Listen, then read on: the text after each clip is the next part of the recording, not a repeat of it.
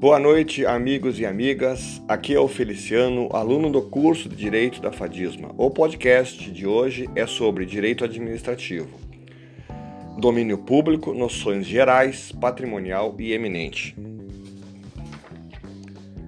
São considerados bens públicos os destinados ao uso direto do poder público, bem como os bens destinados à utilização direta ou indireta da coletividade.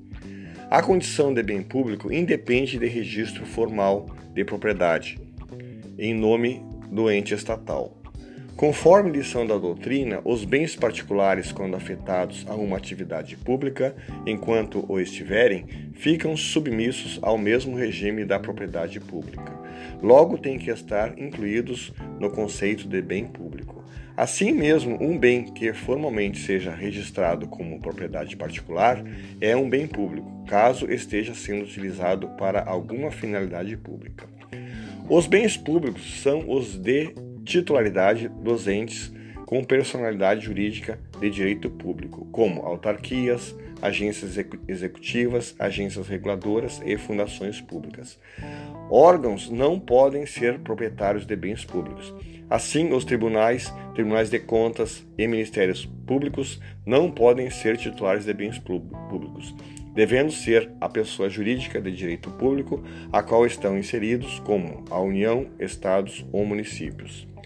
Os bens de pessoas da administração indireta, com natureza privada, empresas públicas, sociedade de economia mista, não são bens públicos, sendo privados, com exceção das florestas públicas que podem existir em área de propriedade dos entes da administração indireta.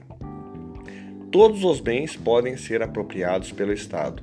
Trata-se da teoria do domínio eminente que informa a existência de um poder político que permite ao Estado submeter à sua vontade todos os bens situados em seu território.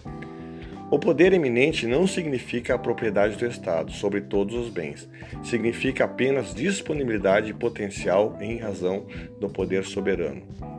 Segundo a disciplina legal, são públicos os bens de domínio nacional pertencente às pessoas jurídicas de direito público interno, todos os outros são particulares, seja qual for a pessoa a quem pertencem. Classificação dos bens públicos.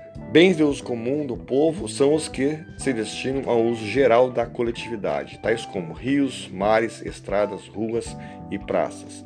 Não existe a propriedade pelo ente público, existe a administração do bem. O critério pa, digo, o critério para o critério é a destinação pública, esse sentido é a lição da doutrina.